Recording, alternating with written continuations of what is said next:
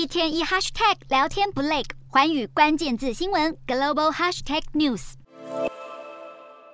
奈及利亚洪灾灾民乘坐独木舟，小心翼翼地划过被淹成河流的街道，一旁的房屋全部浸泡在浑浊泥水当中。中非和西非地区今年夏天进入雨季后，迎来异常多的降雨量。八月份以来，雨弹连日狂炸，引爆奈及利亚近十年以来最严重的洪灾。奈及利亚全国三十六个州已有二十九个州受洪灾重挫，河水暴涨淹入市区街道，还在偏远村落冲垮房屋、淹没农田。根据奈国官方统计，截至本月十六日，毁灭性洪灾已经造。造成超过六百人丧命，并冲毁二十多万栋房屋，迫使一百三十多万灾民流离失所。除此之外，大量农作物被洪水吞噬，恐怕让奈及利亚存在已久的饥荒问题又进一步恶化。不止奈及利亚，邻国查德与喀麦隆也都在豪雨狂袭后出现严重洪水灾情。其中，查德首都恩江纳几乎被大水吞没，民众纷纷带着家当逃离家园，住进临时搭建的帐篷。联合国的数据显示，两国总计有数十万人受洪水影响，急需救助。受灾国家政府将今年夏季这场致命性洪灾归咎气候变迁，经济较为贫困的他们根本还没准备好应对连年加剧的极端天灾。如今，气候危机肆虐全球，让原先干旱的撒哈拉沙漠南地区将会气候失衡，恐怕更难以生存。